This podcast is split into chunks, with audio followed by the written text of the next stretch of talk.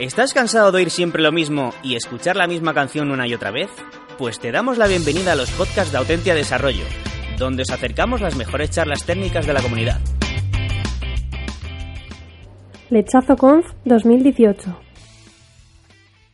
Nacho Coloma Cosas que aprendí diseñando aplicaciones. Hoy es diferente para mí, hoy, hoy, es especial porque yo, bueno, a veces hablas en distintos eventos y siempre hablo sobre tecnología. Hoy es la primera vez que voy a hablar sobre cosas que he hecho. Y eso es gracias, gracias a la organización porque, porque es la primera vez que, que en 20 años voy a hablar de eso. Y, y, cuando alguien te dice por primera vez en 20 años que vas a hacer algo es especial. Um, mi nombre es Nacho, yo soy de La Laguna, en Tenerife, eso queda, según llegas a África, tiras a la izquierda. Eh, la Laguna es una, es una ciudad con 150.000 habitantes, que es más o menos como Salamanca, la mitad de Valladolid. Wikipedia. Pero la Laguna para nosotros era, era como la urbe, ¿vale? Yo vivía a las afueras de la Laguna, en realidad. Eh, mi, mi, camino se, se, inundaba dos veces al año. Y, y, para un chaval de 12 años, olvídate lo de dos trenes que se van a encontrar. Hola, hay dos palmos de agua para llegar a tu casa, ¿cómo vas a hacer para llegar ahí? Todo lo que sé de emprendeduría lo sé por los 12 años. ¿Cómo vas a llegar a tu casa en, en estas circunstancias? En, en, el 99 terminé la carrera, eh, la carrera de informática. En 2002, eh, era la cuarta aplicación que estaba haciendo era la aplicación que gestiona todos los recursos de los aeropuertos de España, los 42, 43 aeropuertos en aquel entonces. Um, eso significa desde los mostradores de facturación, electricidad que se le factura a los aviones, ese tipo de cosas. Eh, en ese momento yo era la persona más joven del equipo. Y cuando eres la persona más joven del equipo, básicamente estás asustado porque tienes que validar todo lo que estás haciendo. Yo estaba básicamente leyéndome todo lo leíble en el, en el tren camino del trabajo, eh, día a día, porque hay un montón de gente con más experiencia que tú y tú tienes básicamente que, contarles. La primera auditoría técnica que, que me hicieron, básicamente eh, te comentan, bueno, tienes que coger el diseño que has hecho, te vas al, al, a las oficinas de SAN en Torre Picasso, y subes para allá y presentas tu, tu, tu, tus datos y que los consultores pues te digan cómo, cómo, está aquello. Claro, tú llegas con tu gallina debajo del brazo, tu, cabra, era el cuarto sistema que hacía, llegas para allá, presentas, acojonado, un montón de gente muy sesuda en la habitación. ¿Qué, qué quieres que te digamos? Bueno, pues espero que me digas si esto está bien. Dices, sí, está bien. Dice, ese día te vas cantando We Are the Champions to, a, a, casa. Um, en 2000, para 2009, eh, aplicaciones que gestionaban tráfico aéreo, aplicaciones que gestionaban tráfico marítimo, aplicaciones que gestionaban tráfico ferroviario. En aquel entonces eh, es un poco como las Fuerzas Armadas por tierra, mar y aire. Um, eso es si si lo, miras desde fuera, porque si eres el que está haciendo las aplicaciones te sientes más bien un poco como Dumbo eh, por tierra, mar y aire.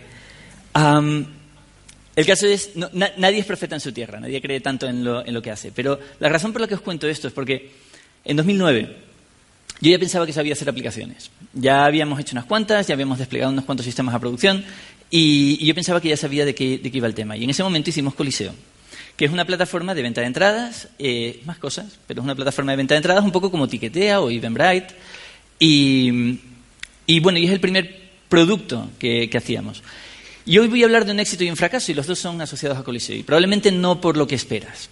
Um, la primera diferencia entre producto y proyecto, y hay muchas diferencias desde un punto de vista de gestión de, de sistemas, desde, un punto de vista de, business, si quieres.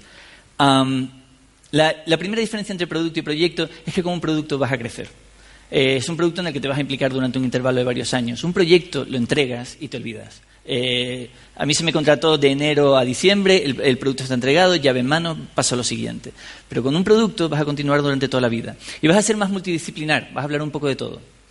Creces con la batería de pruebas. La batería de pruebas de Coliseo a día de hoy son del orden de 800 y pico, y pico test, que yo lo voy a redondear a 1000 porque es un número redondo y porque de antes los hemos tirado, los hemos tirado nosotros. Solo por aclarar, a día de hoy yo trabajo para Google. Eh, Coliseo es lo que yo he ido haciendo a lo largo de todo este tiempo como trabajo en tiempo libre y para ir aprendiendo y, creciendo con, él. Hemos ido haciendo bootstrapping, eh, si quieres, sin inversión. Uh, de modo que creces con la, con la batería de pruebas. Creces también con la visión de lo que estás haciendo. Porque eso que veis ahí es una selección de, la, de las tecnologías que yo tenía cuando empezamos a, trabajar con Coliseo. Estas son las tecnologías con las que no me importaría haber vuelto a trabajar. O sea, ahí no puedes encontrar web services por algún motivo. El caso es, eh, esas son tecnologías con las que me podía trabajar y yo me ponía a mirar aquello y dices, yo, yo full stack. Yo, esto, esto es una lista grande. Algo que aprendes trabajando con Coliseo, pero también cuando, entras a trabajar en Google, lo primero es que las etiquetas las puedes dejar en casa. Eh, ¿Quieres llamarte Full Stack? ¿Quieres llamarte eh, Strategic Customer Engineer? ¿O quieres, quieres llamarte Solution Architect? ¿O eh, gran cajuna de las tecnologías? Realmente el título te lo acabas de poner tú. Y la pregunta realmente es, ¿a quién has ayudado y a hacer qué? ¿Qué sabes hacer? Y todas esas tecnologías al final son tres cosas. Has trabajado en capa cliente, eres capaz de hacer aplicaciones web, has hecho aplicaciones móviles, o sea, la capa del cliente la conoces, conoces la capa del lado servidor, has hecho aplicaciones en varios lenguajes de programación, en Java, en, Ruby, en Python, y eh, entiendes de bases de datos. ¿Sabes la diferencia entre una base de datos SQL eh, y una no SQL y alguna cosilla más? Y ya para redondear, Continuous Integration, que es un sistema que montas en una semana y no lo vuelves a tocar en todo el año, lo pones en el currículum y ahí queda Continuous Integration. Y esos son cuatro puntos. Y dices, eso full stack, en realidad, o, bueno, esa es la foto de familia, en realidad eso es una parte de la foto de familia. Y eso lo aprendes más adelante, cuando hablas con gente que de verdad ha hecho la foto completa de familia.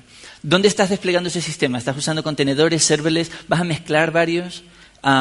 Eh, ¿Has pensado dónde vas a loguear las cosas? ¿Dónde vas a monitorizar las cosas? el Factor Application también habla de dónde tienes que loguear y cómo debes loguear. ¿Cómo va a ir la seguridad? qué, has pensado hacer con GDPR? GDPR es una cosa de la que todos hemos oído hablar, todos hemos recibido los emails. A todo el mundo que esté desplegando una aplicación hoy en día le interesa dedicar su rato, que yo sé que nos encanta a todos porque hablar de leyes es guay, merece la pena dedicar un rato echarle un vistazo a GDPR para entender cómo afecta a tu sistema, qué es lo que vas a tener que hacer ahí. Visión de conjunto significa muchas cosas. Y yo estaba muy centrado en la parte de desarrollo y aprendes más adelante, oye, hay muchas más cosas que también afectan. Alta disponibilidad también afecta. Y alta disponibilidad no es lo mismo que disaster recovery. La diferencia, alta disponibilidad significa que te falla un servidor y otro servidor se hace cargo. Disaster recovery significa que hay un holocausto zombie en Europa y tu sistema sigue funcionando en, Estados Unidos. Y son cosas que vas aprendiendo según ruedas. Eh, relacionado con alta disponibilidad, está la parte de SLA. ¿Cuántos de vosotros sabéis lo que es un SLA? Eh, Service Level Agreement. Ah, ¿Cuántos de vosotros tenéis un SLA? Vosotros, vuestra aplicación tiene un SLA. Es, hay más gente de la que yo esperaba, eso está muy bien. el tema con SLA es que es, es tu seguro con respecto a, a tus clientes.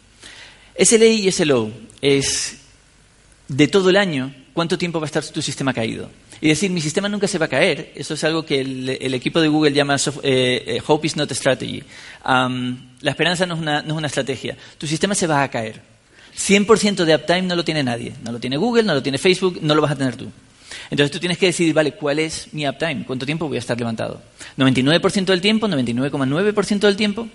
cuando defines eso y cuando lo pones por escrito, y te llega un cliente súper cabreado porque durante una hora su sistema de invoicing está caído y cómo es esto posible, estás haciendo mal tu trabajo. Yo llevo seis meses con cero downtime. Yo tengo hasta cuatro horas al año. El sistema lleva caído una hora. Seguimos por debajo de nuestro SLA. El SLA es necesario porque te fija un término común, un agreement común con, el, con tu cliente a la hora de decir, oye, mira, mm, sí, mi sistema puede estar caído, mi sistema está caído ahora mismo, esto es posible. Y tú tienes una serie de términos y condiciones que lo permiten. Ese low es tu punto de vista optimista, es lo que tú te fijas como ese low es a donde quieres ir, eh, Service Level Objective.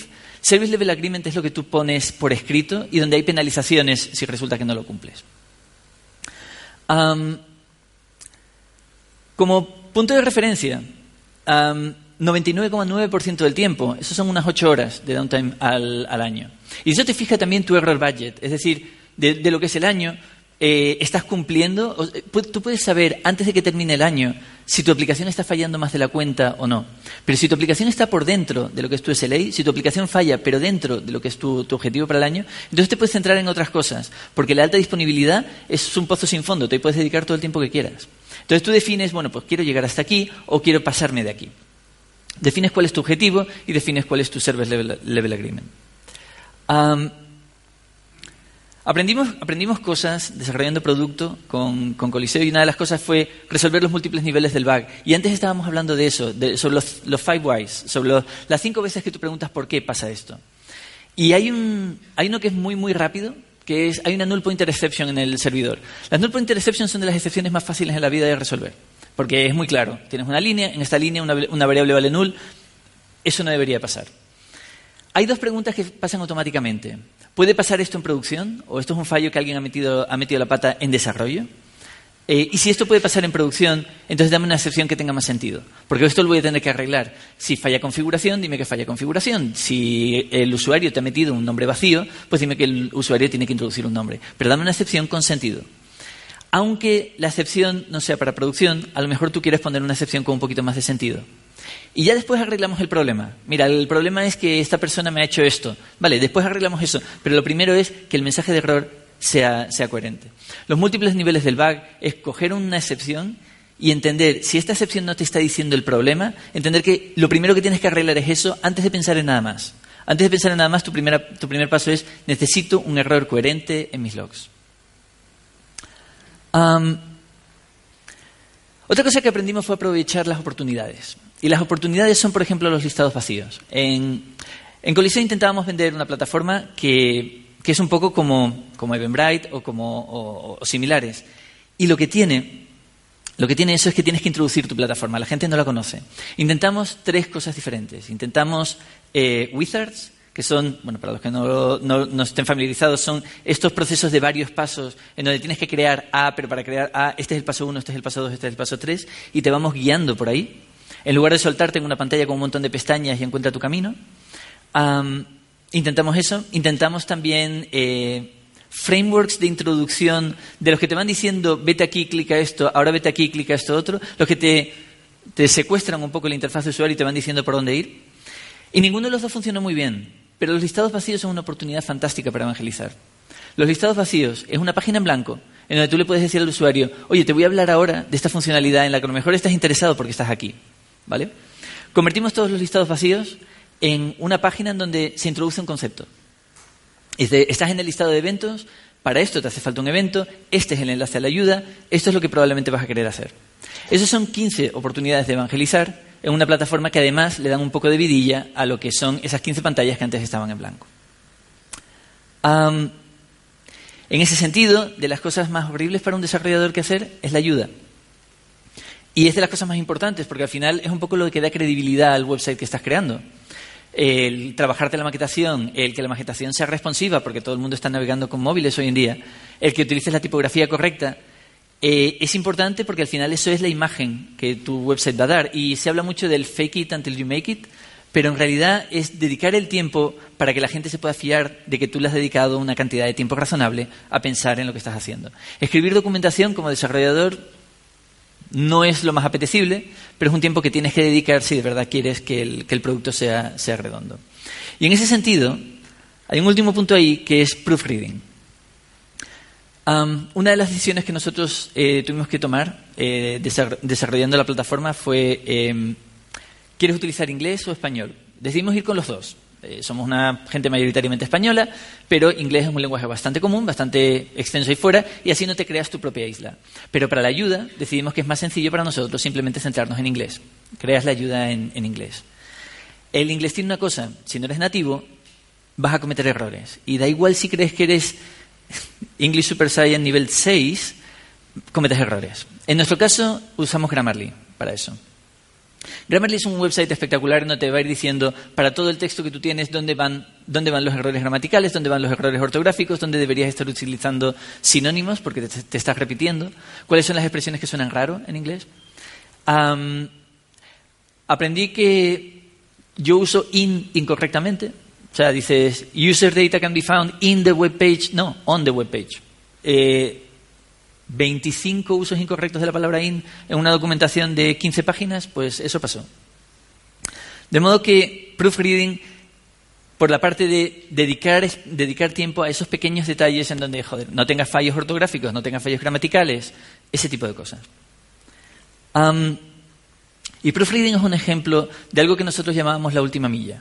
Y la última milla significa, tienes algo pequeño y crees que es sencillo, pero cuando lo llevas hasta sus últimas consecuencias, lleva tiempo. Y puede ser la ayuda, porque escribir la ayuda tiene que ser muy sencillo, pero no lo es. O puede ser las pequeñas tonterías. Hace un mes introdujimos en Coliseo eh, una funcionalidad para controlar el género de un ponente, hombre o mujer, para controlar la diversidad del evento en el que, estás organizando. Oye, estoy montando un evento, eh, tengo una serie de ponentes. Eh, cuántos ponentes tengo mujeres, cuántos ponentes tengo hombres, estoy bien, estoy mal, debo mejorar esto. Y en principio, controlar el género de un ponente es sencillo, ¿verdad? Quiero decir, ¿es hombre o es mujer? Y esta es la típica cosa que, después te comenta tu pareja, bueno, tan complicado no puede ser, quiero decir, es un campo, es un campo en el perfil del, usuario, ¿es, hombre o es mujer? Y después tienes un filtro, venga, va, un filtro de, sobre las charlas para, que, para poder ver las que son de hombres y las que son de mujeres. Ya está, ¿verdad? Quiero decir, ¿cuánto más se puede complicar esto? Bueno, vale, tienes el test unitario, ok, tienes el test unitario del filtro porque, porque es necesario. Hay un montón de espacio ahí en blanco, ¿os habéis fijado? ¿Qué tal el género? No solamente hombre y mujer, también hay género que es, llamémoslo otros. Otros puede ser una compañía que ha decidido generarse un perfil en tu, en tu plataforma.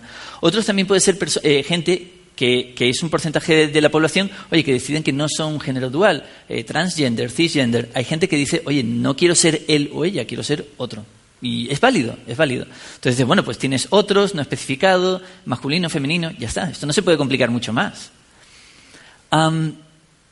y entonces pasa que tú tienes una base de datos ya existente, con registros existentes. ¿Cómo vas a actualizar esa base de datos? ¿Cómo vas a añadir el género a todos los speakers que ya tienes?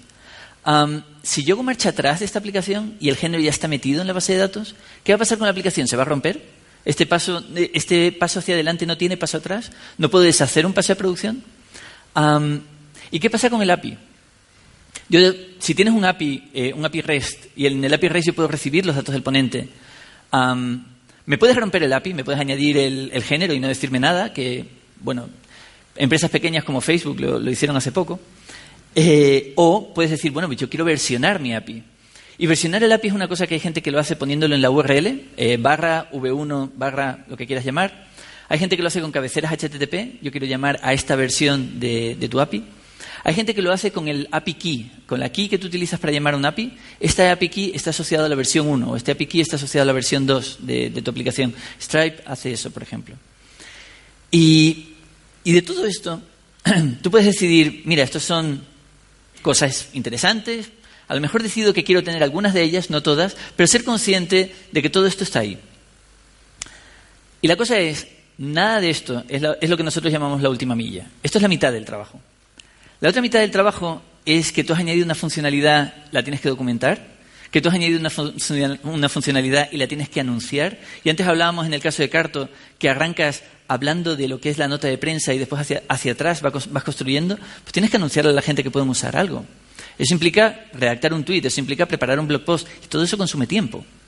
eso implica cambiar el avatar por defecto. Cuando una persona no tiene una foto en la plataforma, le va a aparecer un avatar por defecto. Y ahora ya puedes elegir entre un avatar femenino o masculino. Porque el avatar por defecto que nosotros teníamos antes es femenino. Aunque solo sea por dar por saco, porque yo tenía un perfil sin avatar y de cuando en cuando veías la foto y decías, a lo mejor deberíamos de trabajar esto un poco. Y calcular el género de todos, de todos los ponentes que tienes es algo que puedes hacer en nuestro caso con Genderize. Uh, Genderize.io te permite, a partir del nombre, decirte el género de una persona porque de lo contrario tienes 18.000 usuarios en la plataforma sin género en este momento, que hombre, cuando te pongan su, paper en el call for papers resulta que tienes, y era el caso, 98% de los papers sin género especificado no te ayuda mucho a, controlar la diversidad. De modo que la última milla es entender desde el punto en el que tienes la idea y hasta que de verdad esa idea esté implementada, todos los pequeños pasos que no, no puedes o no debes ignorar, para que de verdad la funcionalidad esté completa. Y, tengo un par de emails de, un compañero comentando que, bueno, que, tiene sentimientos cálidos hacia la última milla porque básicamente nunca terminas lo que estás, lo que estás haciendo. Hablando de la última milla, una de las cosas que, introdujimos en la plataforma fue Loading Placeholders, que es básicamente un spinner de los de la página está cargando, pero cuando tú muestras una página en blanco, tu website es lento. Cuando tú muestras un spinner, tu website es lento. Cuando tú muestras un loading placeholder, y esto lo podéis haber visto, por ejemplo, en la página de LinkedIn, lo, introdujeron hace, hace ya un par de años. Cuando tú muestras esto, mi ordenador es lento, tu página está bien. Estoy esperando por mi ordenador. Esto es un spinner, es lo mismo que un, Ajax spinner. Esto es estética, no hay nada distinto en tu aplicación. Pero con esto, es mi ordenador el que va lento, tu aplicación está de puta madre. Esto es eh, rendimiento percibido por el usuario. Llevamos 15 años todos haciendo esto. Pero esto es el siguiente, el siguiente paso de rendimiento percibido por el usuario. y por último, decidimos en cierto punto que había demasiado churn, eh, nos quemábamos demasiado implementando funcionalidades nuevas, porque arrastrábamos tecnologías de, muchos años atrás, porque bootstrapping significa que las cosas van lento, y en cierto punto decidimos vamos a reimplementar esto en React. Nos tomó un par de años, pero decidimos, mira, nos calzamos la deuda técnica, eh, reducimos JavaScript, eliminábamos dos ficheros por cada fichero que creábamos, y toneladas de test unitarios, o sea, salíamos contentos. Y estábamos on fire, ¿vale? En este punto ya es como, joder, todas las métricas on fire, el, sistema lo tiene, lo tiene todo, el sistema tiene todo lo que podemos pedir. Y todos, con todas las métricas, estamos súper contentos, el rendimiento es fantástico, eh, la aplicación podemos añadir funcionalidades súper rápido. Y mirábamos y dices, pues ya está, ¿no?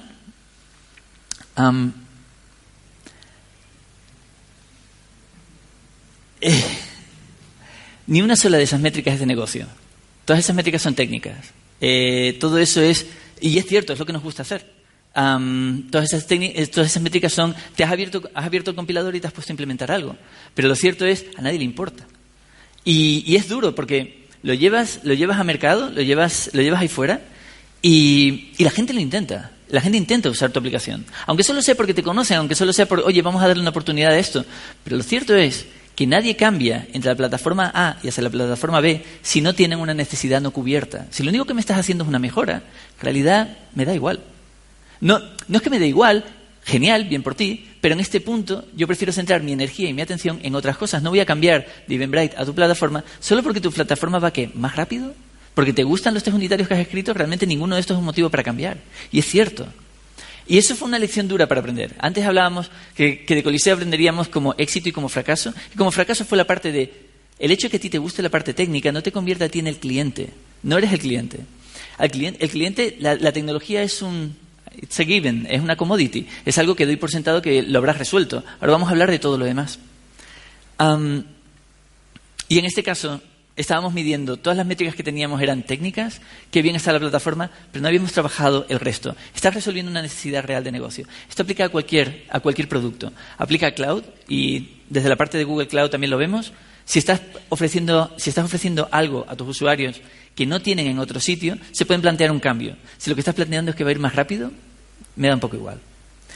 hay una métrica que es conocida. Cuanto más rápida va tu aplicación, más conversiones tienes. Puede ir desde un par de percentiles hasta un 5%, 10%, dependiendo de, qué, informe leas. Aunque me digas que voy a vender más, sigue sin ser motivo suficiente para irme a tu plataforma.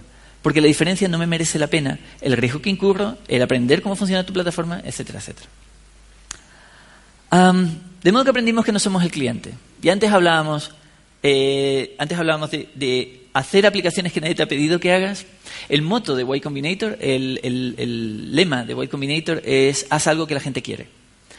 Hay diferencia entre cuando haces una aplicación que tienes que vender y una aplicación en donde la gente te pide, oye, ¿cómo abro sesión en tu sistema? ¿Cómo abro sesión en tu plataforma? Porque he oído que resuelve este problema para el que necesito una solución.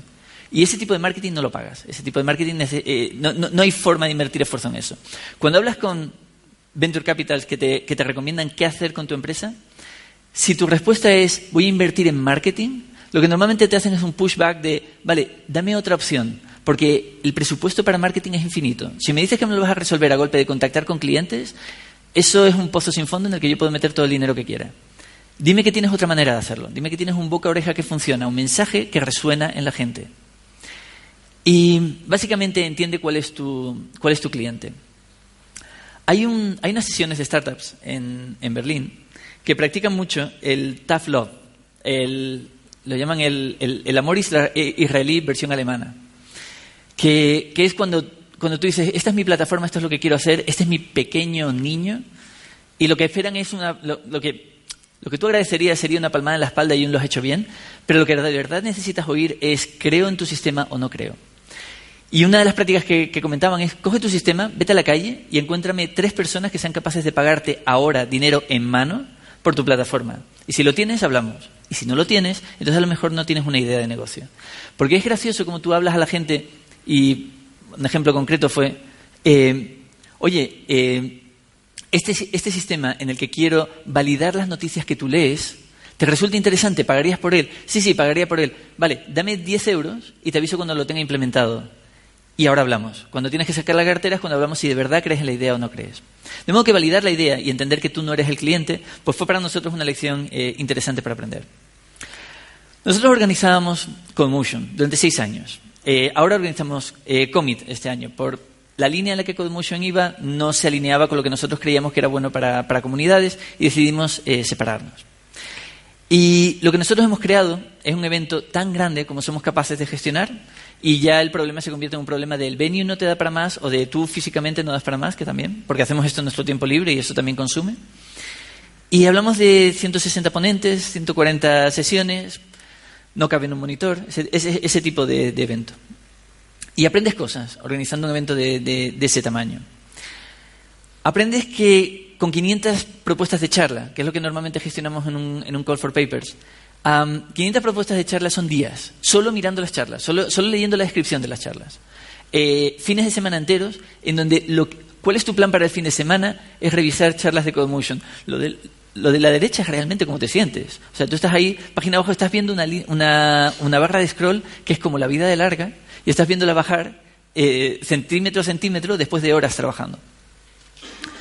Solo en cambios de última hora, o sea, nosotros montar la, agenda de, de CodeMotion solía tomarnos un mes entero jornada completa. Esos eran los números. Y solo los cambios de última hora eran tres días de jornada completa. Solo gente que te está diciendo, ya no trabajo para la empresa A, ahora trabajo para la empresa B, podemos cambiar la descripción de la charla. Solo en eso eh, eran tres días a, la hora de hacer el evento. Solo cambiar los avatares eran semanas de trabajo para conseguir automatizar eso de alguna manera para que el año que viene no vuelva a ser este, este dolor. Y hay algo que se comenta normalmente en el mundo de las startups, que es, ¿quieres hacer algo? ¿Quieres montar una startup? Encuentra algo que la gente está haciendo con spreadsheets y correo y automatiza eso.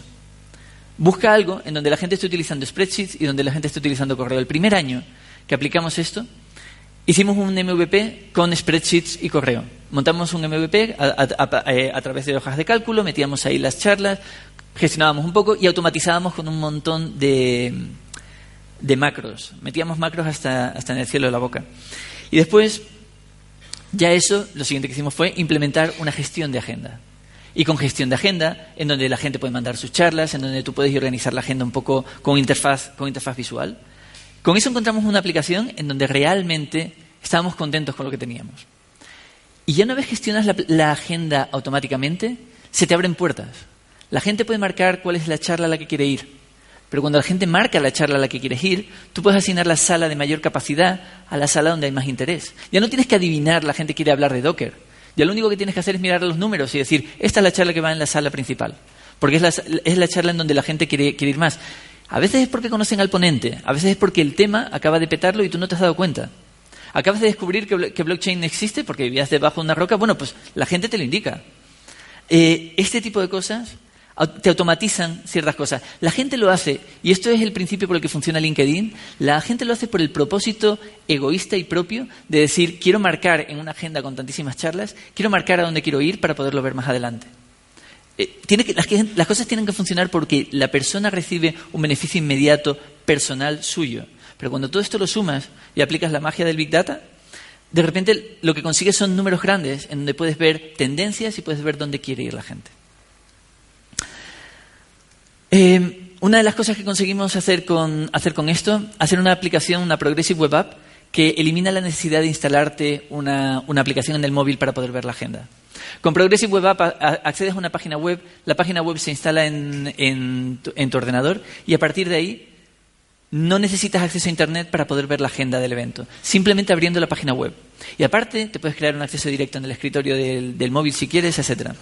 Y con eso te has quitado la necesidad de vete e instálate la aplicación para poder enterarte de los últimos cambios.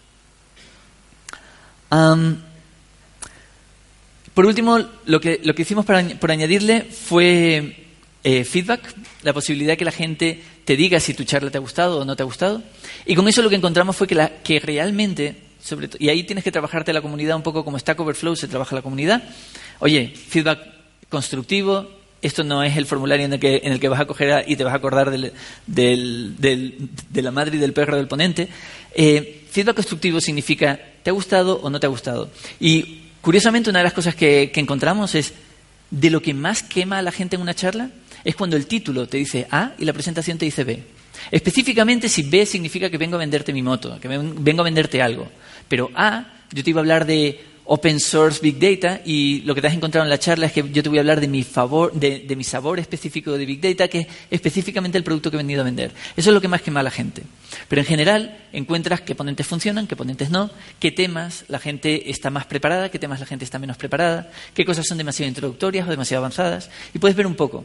Para el ponente es la diferencia entre que yo esté ahora mismo contando esto sin saber si esto realmente resuena o no y tenerlo, tener una manera de, que, de poder recibir ese feedback, de poder saber, oye, ¿es interesante o no es interesante? Y estos son KPIs que de verdad son interesantes. Estos son números que de verdad importan.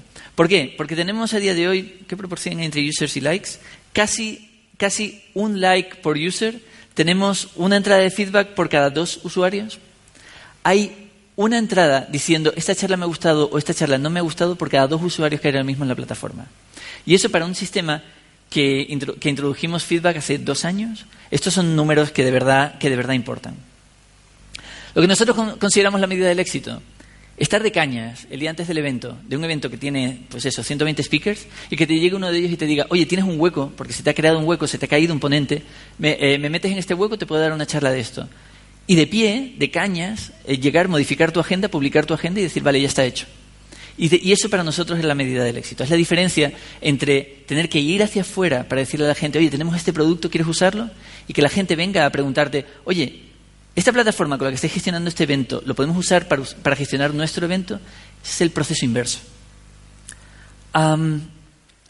¿Qué hemos aprendido? Que a nosotros nos gusta hacer producto, pero producto no es todo. Y el hecho de que no te guste hacer marketing o no te guste hacer ventas no significa que no tengas que hacerlo si estás pensando en producto. Esto no es un proyecto. De lo contrario, lo que estás haciendo es un proyecto. Llegas, implementas, entregas, te vas. Pero producto implica mucho más y te tienes que implicar. Y construir algo que la gente quiere, que es, bueno, es un tópico a, este, a estas, horas, a, estas alturas, ya es algo que, resuena en mucha gente. Y eso es básicamente todo. Muchas gracias.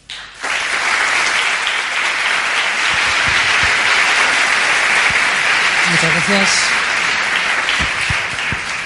¿Todo bien? ¿Tenemos tiempo para preguntas? Eh, entiendo, sí, sí. Sí, sí os cortamos antes para que os demos un poco de caña. Eh, eh, ¿Preguntas?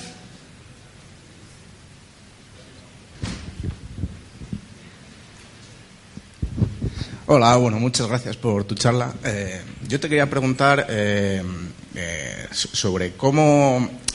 El título de tu charla es cómo cómo gestionar la creación de una nueva aplicación, ¿vale?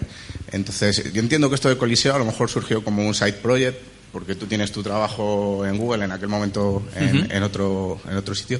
Entonces, me gustaría que nos comentaras un poco cómo gestionas el tiempo que le dedicas a, este tipo de proyectos.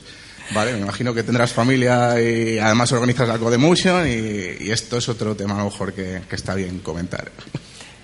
En, en, términos, en términos de ventas, lo que necesitas es el, el, buy-in de tu, de tu pareja. Eh, necesitas, que necesitas implicar a tu pareja de alguna manera. Eh, te, te, cambia mucho la vida cuando dices, oye, ¿me echas una mano a...? y de repente ya está súper implicada y ya está haciéndote la mitad de, la mitad de las cosas. Si, si, si tu pareja participa de ello, ayuda mucho. Eh, yo he tenido esa suerte, ¿vale? O sea, de, que Janine pues, se, se, implica. los últimos dos años ha estado haciendo la mitad de la organización de, de CodeMotion y este año en Commit, a ver qué, qué, es lo que nos deja. Acabamos de tener un hijo en, en, Navidades, entonces a ver qué es lo que nos deja hacer Noah, pero en principio ahí, ahí vamos. consume mucho tiempo del tiempo libre que puedas dedicar. Eh, ayuda mucho que consigas montar un plan en el que te deje un margen para trabajar. En nuestro caso, eh, tener un mes de baja por paternidad, en este caso, y ¿Fue de baja por paternidad? No, miento, fue de, vacaciones, fueron 15 días, perdón, no mes. Eh, y llegar y plantearle a. Plantearle, en este caso, en mi caso, fue plantearle a mi mujer: Oye, vamos a hacer una cosa. Vamos a hacer 15 días de code retreat. Yo estoy de vacaciones, nos vamos a ir a Fuerteventura, fue en este caso. Eh, se va a venir mi hermano también. Y lo que vamos a hacer es que vamos a estar programando por las mañanas, nos vamos a la playa por las tardes. ¿Te cuadra? ¿Esto que son vacaciones o no? No lo sé, no lo sé. Fue muy divertido. La verdad es que nos lo pasamos, nos lo pasamos muy, muy bien. Y le dimos un empujón espectacular a código. Ese tipo de cosas ayudan mucho. Los fines de semana te, queman. O sea, no, no, quieres dedicarle todos tus fines de semana de toda tu vida. Eso, eso no puedes hacerlo.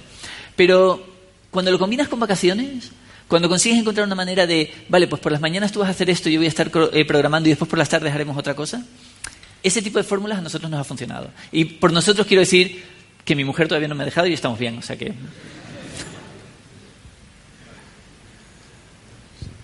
Siente...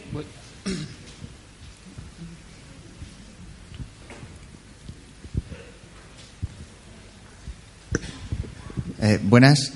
Em, has comentado que hay que construir cosas que la gente quiera, lo cual me parece 100% mm, importante, pero me gustaría saber un poco tu opinión al respecto de cómo llegar a saber qué es lo que la gente quiere y cómo luchar contra estas dificultades que suponen que cuando se te ocurre una cosa buscas por internet y todo existe. Y todos sabemos que realmente aunque todo exista, tú puedes reimplementarlo y tener éxito o, reemplazar, pero a mí me, resulta un proceso muy complicado, entonces te quiero preguntar tu opinión al respecto. bueno, son, dos. La de, en qué momento descubrimos nosotros que estábamos haciendo algo que la gente quiere es muy concreto y fue después del primer Codemotion en el que utilizamos el feedback. Porque antes de usar el feedback, la gente entraba en tu plataforma por obligación, quiero ir a este evento, resulta que este evento se vende en esta plataforma, pues tendré que entrar en esta plataforma. Ese era el, camino de ida. Y lo mirábamos y decíamos, joder, intentemos que la gente esté contenta durante el proceso de compra. La gente no está contenta durante el proceso de compra. Entran, compran, se van. Pero después del primer Codemotion que organizamos con la plataforma de feedback, de repente lo que vimos fue un, subidón en, en, la cantidad de peticiones y de repente encuentras que la gente quiere dar feedback de las charlas, porque quieren mejorar a los ponentes. Porque cuando estás en una charla y la charla te gusta, pero era demasiado básica, o, joder, hubiese echado de menos que hablases de Kubernetes aparte de Docker Swarm, pues te vas ahí, lo dejas, al, al, speaker le llega y de repente te encuentras una cantidad de tráfico que antes no existía. Y encuentras una cantidad de actividad que antes no existía.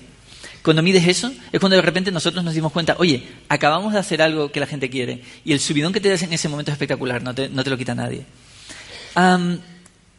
tu, otra pregunta, perdona, era eh, ah, sobre encontrar, encontrar algo que no ha sido implementado todavía.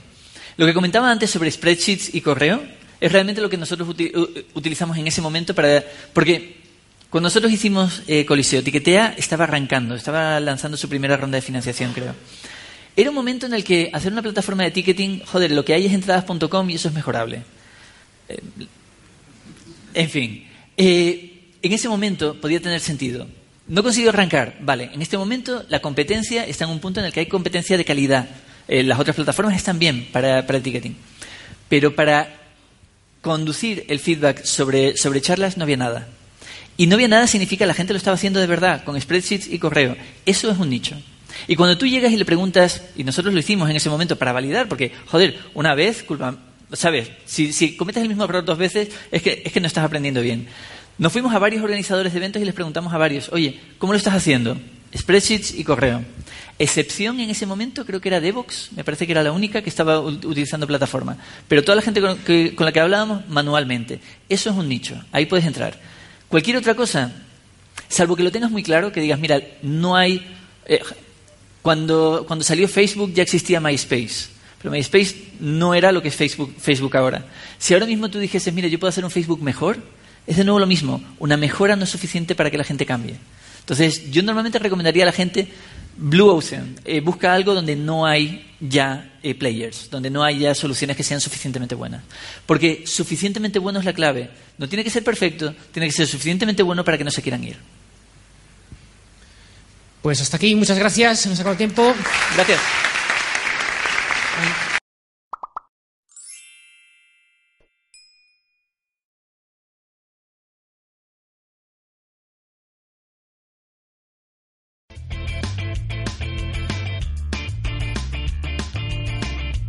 Si te ha gustado el podcast y quieres estar a la última en tecnología, suscríbete a nuestro canal de iVoox y escúchanos donde quieras. Para más información, autentia.com.